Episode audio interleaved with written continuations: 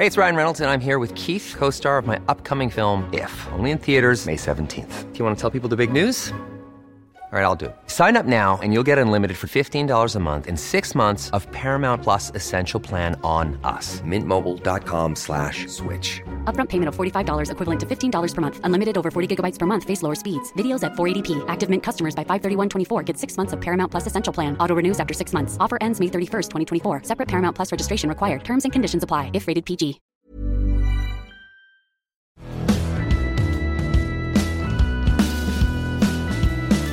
Bienvenidos todas y todos a Sin Comentarios, los temas y noticias que a todo el mundo interesa con las opiniones que absolutamente nadie pidió.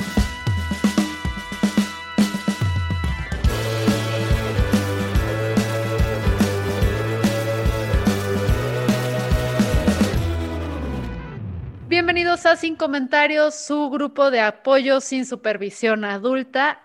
Yo soy Fernanda Dudet, no me debería presentar antes porque soy de la verga, pero hay una Fernanda más importante hoy aquí con nosotros. La psicóloga, porque necesitamos como que llenar ese hueco porque Picha decidió no ejercer. La psicóloga Fernanda Morales, mejor conocida como Feminista A en Instagram la otra parte del hilo rosa y bueno, eh, venimos a hablar de otras cosas, pero bienvenida, Fer, ¿cómo estás? Muchas gracias, Fer, Picha, a todos. Estoy muy bien, estoy emocionada porque yo escucho este podcast y me encanta. Eh, entonces, pues muchas gracias por tenerme aquí. Y, también quiero agregar que es una maestra en nombrar cosas, por lo que acabamos de descubrir en este momento. Sí, sí, sí.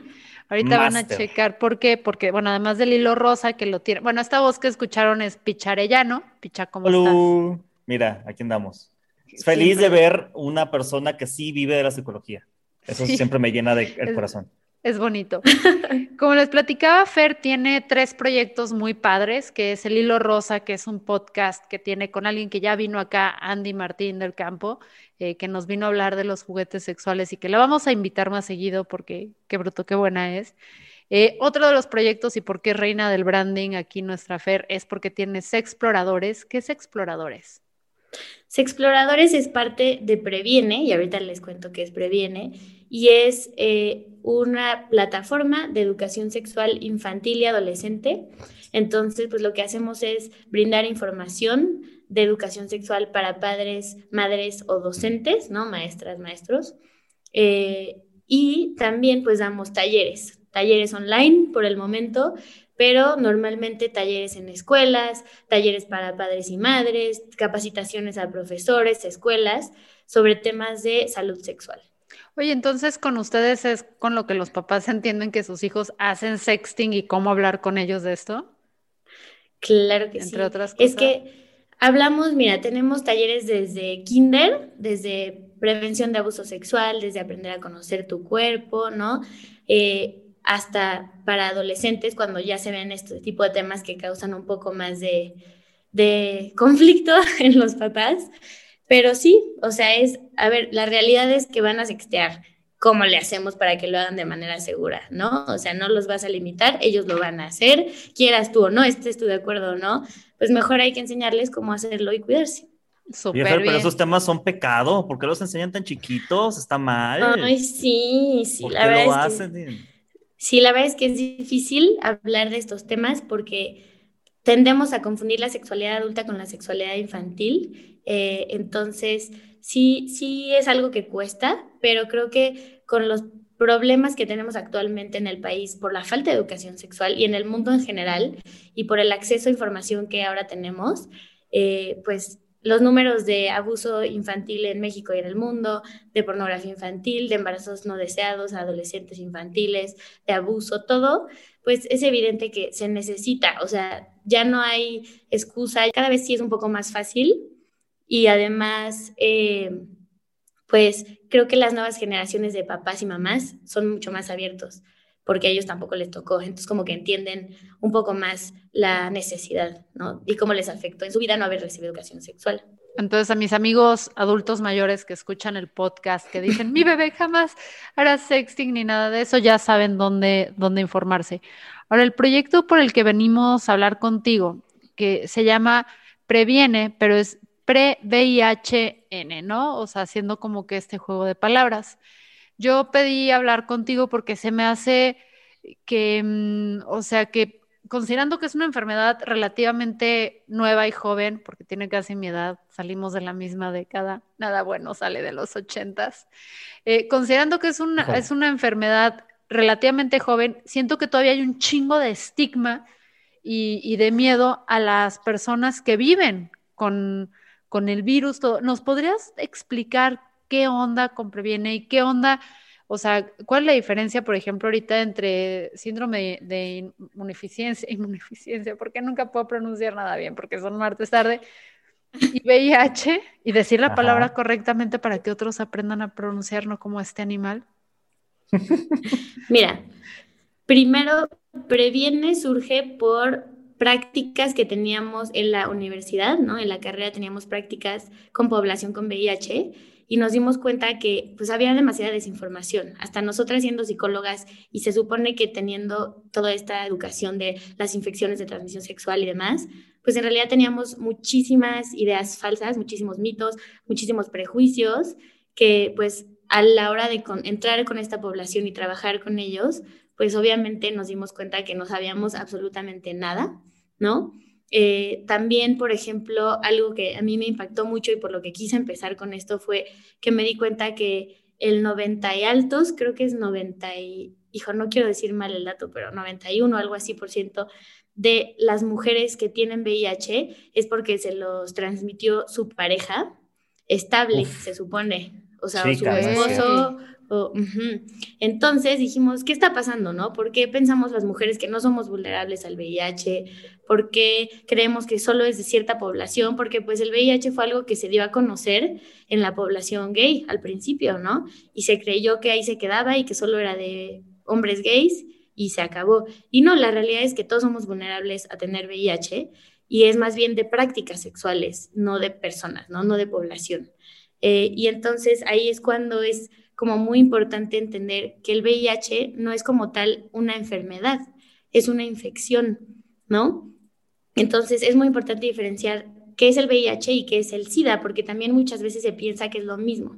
Entonces, el VIH, el virus de inmunodeficiencia humana, es literalmente el virus, ¿no? a ver, virus, de qué otra vez, porque esa palabra nunca la pronuncio bien. Virus de inmunodeficiencia humana. Inmunodeficiencia humana. Cuatro planas, este, Fernanda, y para Mariana, por favor. No, entonces, el, tienes el VIH y tienes el SIDA de un lado. Entonces, uno es un virus, o sea, uno es una infección, y el otro.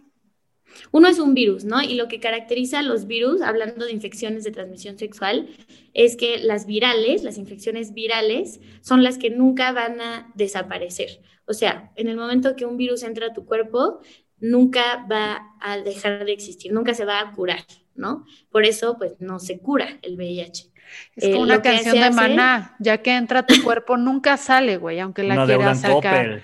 nunca. sacas algo ahí, nunca se te va a ir. Nunca. Pero, pero la diferencia es que tengo entendido que con el VIH sí puedes llevar tu vida a cabo de manera normal y sana, ya que te entra el virus de maná, vales madres, güey. Esas son las diferencias. Sí, sí, por supuesto. Ni, ni, Exacto. Entonces, uno es el virus, y perdón, antes de que te interrumpiera con mi mal chiste de maná. Y el otro es el SIDA, que es el síndrome de inmunodeficiencia adquirida.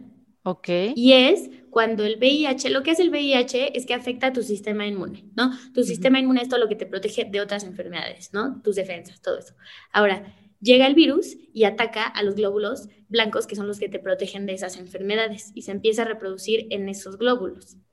Entonces llega una etapa en que tu sistema inmune está tan bajo que entonces eh, tu, tu, cuerpo no se puede defender de otras enfermedades, llamadas enfermedades oportunistas. Oportunistas porque se aprovechan de tu sistema inmune para atacarlo y tú no te puedes defender, ¿no? Ahí cuando llegamos a una etapa de SIDA.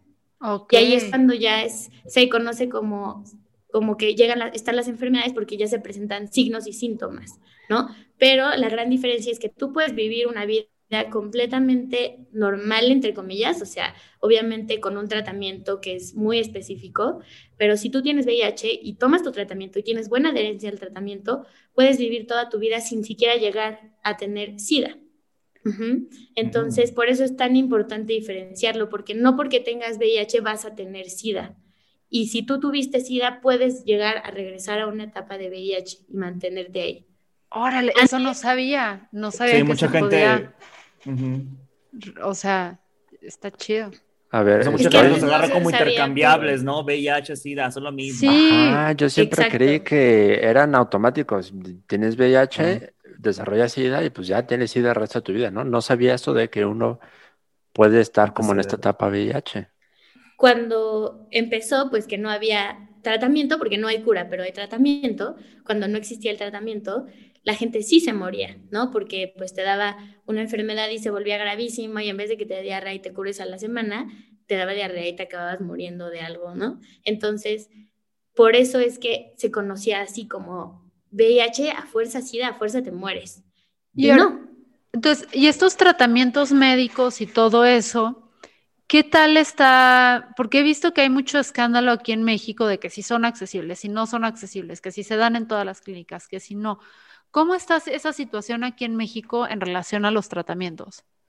Pues mira, la verdad es que tenemos un muy buen sistema en cuanto a VIH, eh, porque es algo que te da el Estado de a huevo. O sea, es gratis. Si no nos lo diera el Estado, es un medicamento carísimo que la mayoría no podrían pagar.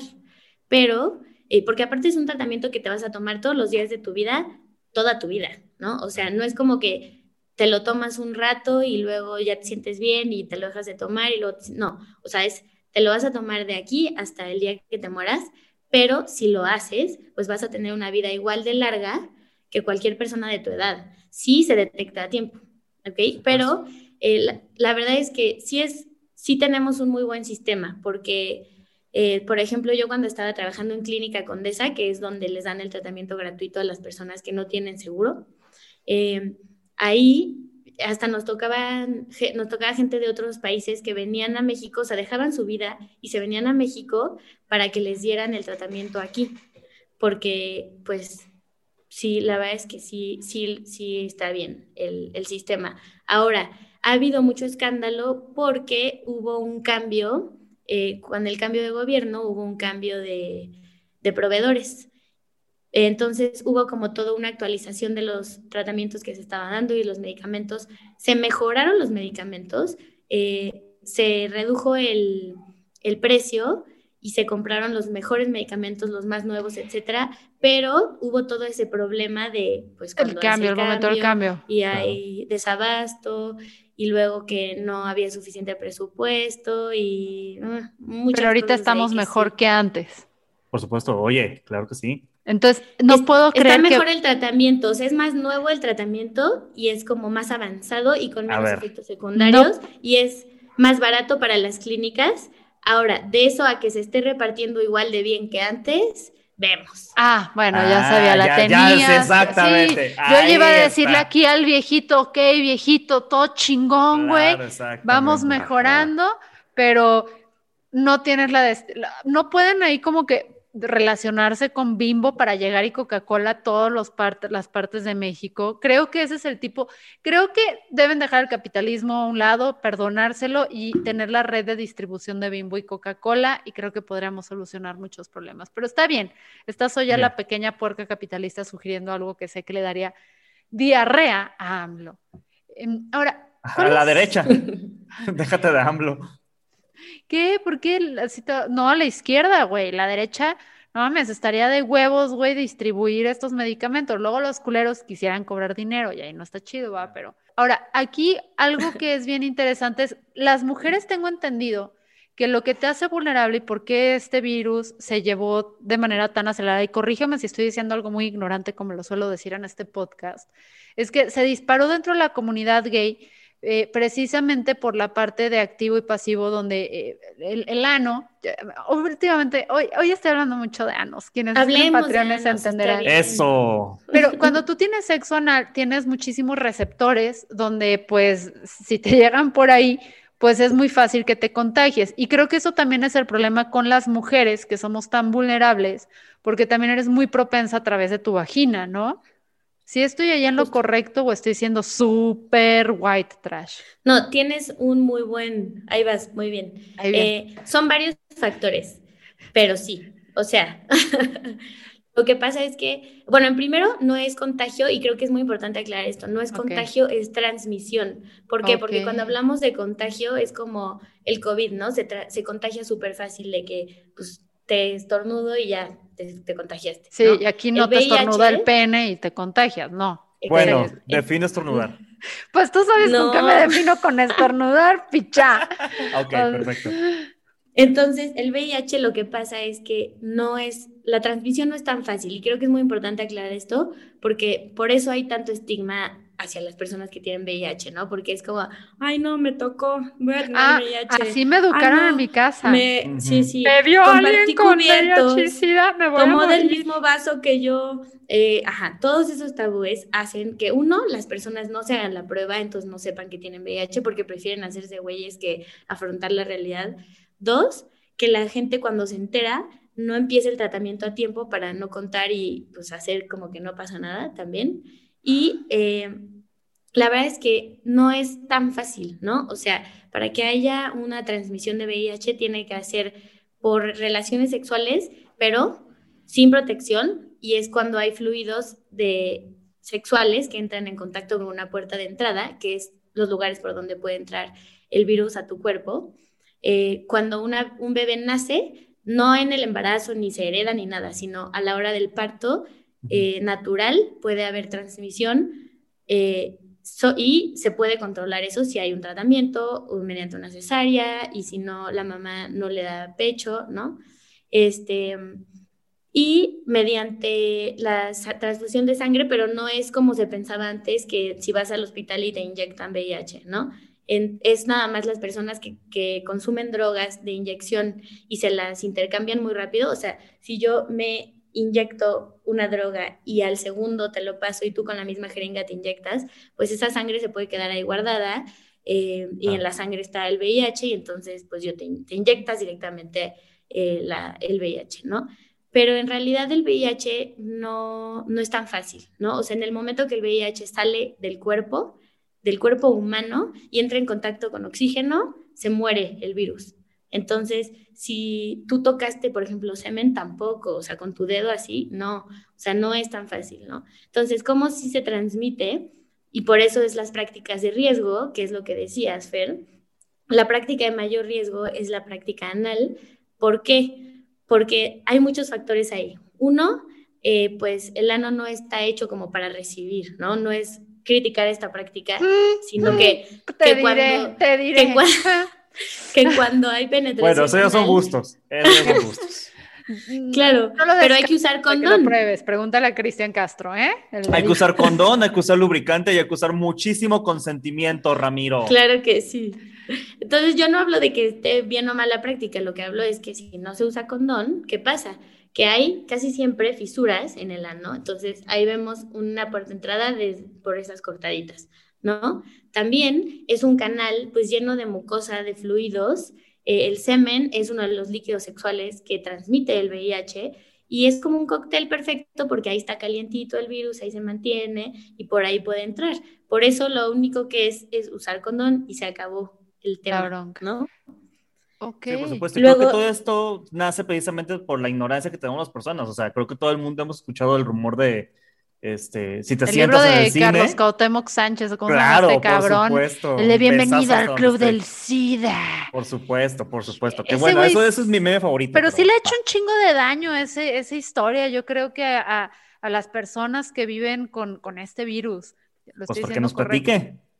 No, pues es que qué mierda, o sea, de crear literatura para generar estigmas contra personas, porque creo que eso es luego lo que genera, o sea, si toda la literatura y todo te está diciendo que lo tienes por depravado, que si volteas a ver feo a alguien se va a morir, este, todo, pues de repente cuando lo tienes, pues por eso probablemente no, o sea, para empezar, le sacamos todos un chingo las pruebas de, VIH. Segundo, si lo tienes, por no querer vivir con el estigma, no nada, no te atiendes, no le compartes a tu pareja la información adecuada para poder tener sexo seguro, etcétera. Entonces sí se me hace una mamada que ya a estas alturas del partido no estemos como que humanizando y respetando a las personas que viven con, con esto y sigamos como que poniendo tantos tabús sobre ellos, ellas y ellos. Pero, pero afortunadamente existen iniciativas como la que tiene Fernanda Morales de VIH-N.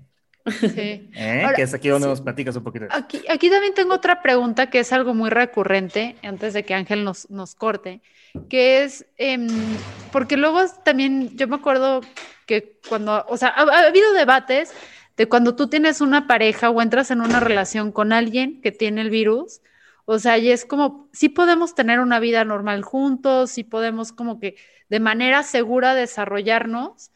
Por ese lado tengo esa pregunta. ¿Se puede? ¿No se puede? ¿Y, y cómo Creo que me tengo que apurar porque hay mucho que abordar. Primero en lo que me había Si no, damos un segundo episodio luego. Claro. lo de las, la segunda relación de mayor riesgo es la vagina, y me quiero ir rápido con eso antes de contestar esta pregunta.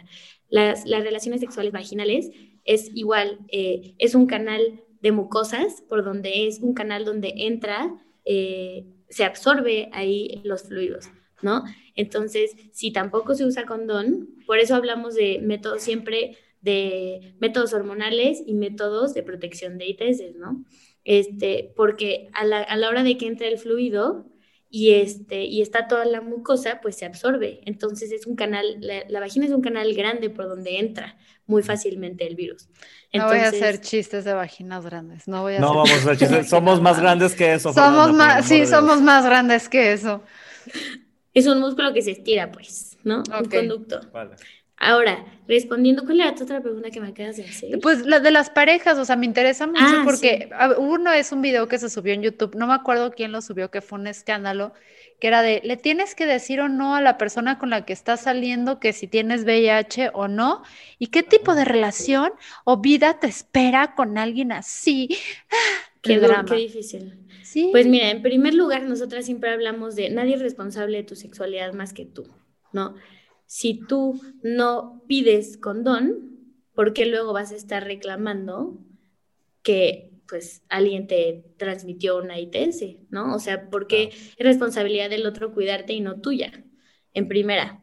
En segunda, cuando tú tienes VIH, empiezas el tratamiento y el tratamiento hace que tu sistema inmune esté tan bien eh, y tus tus CD4, que son los del VIH, por así decirlo, este, se bajan tanto el nivel que entonces tú te vuelves indetectable y eso es igual a intransmisible. Eso quiere decir que cuando tú estás en un nivel de indetectable, o sea, que ni siquiera se detecta el VIH en la sangre, no lo transmites. Pero, ajá, pero para esto tiene que haber una muy buena adherencia al tratamiento. No es de que porque ya te volviste eh, indetectable, intransmisible, vas a ser indetectable, intransmisible toda tu vida, porque pues si te dejas de tomar tu tratamiento o si pierdes la adherencia al tratamiento y demás, vas a volver a tener un nivel en el que sí vas a transmitir, ¿no? Entonces, las personas que viven con VIH, que tienen VIH, eh, en primera, pues siempre usar condón, ¿no?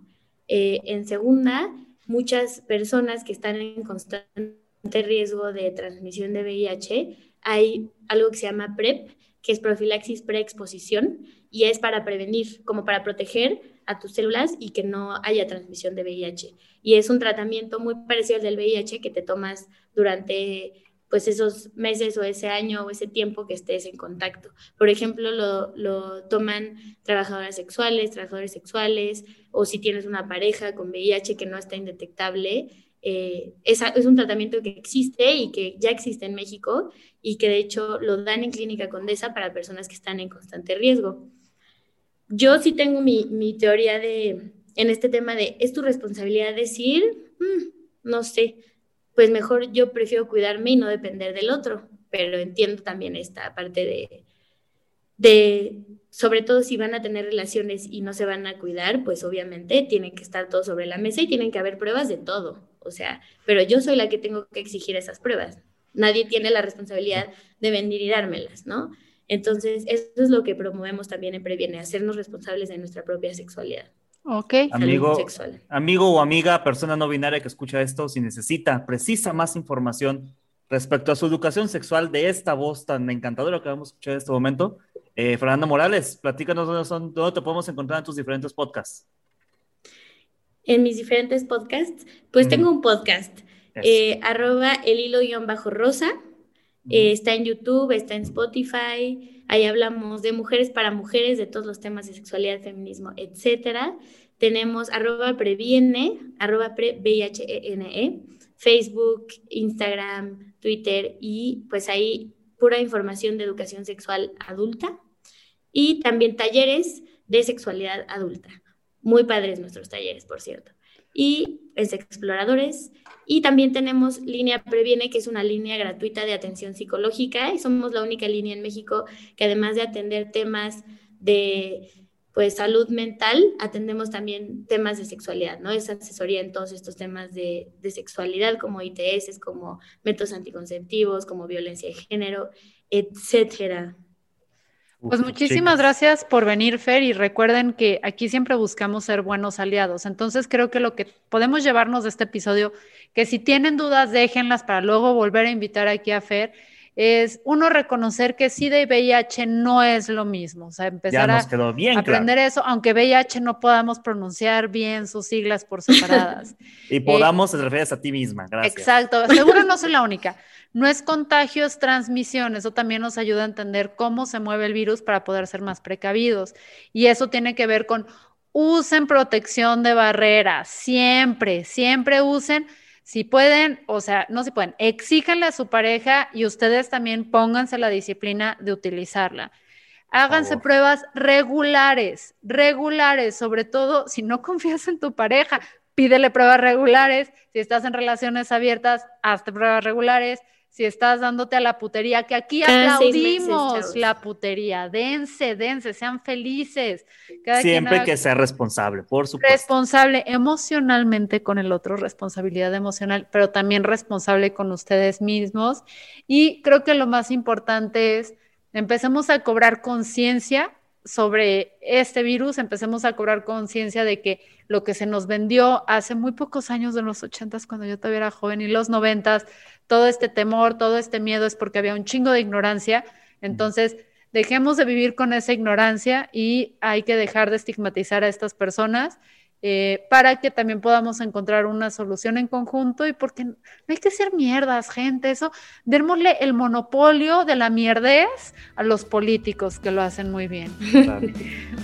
Muchas gracias por acompañarnos, Picha, Fer, yo soy Fernanda Dudet y esto fue Sin Comentarios.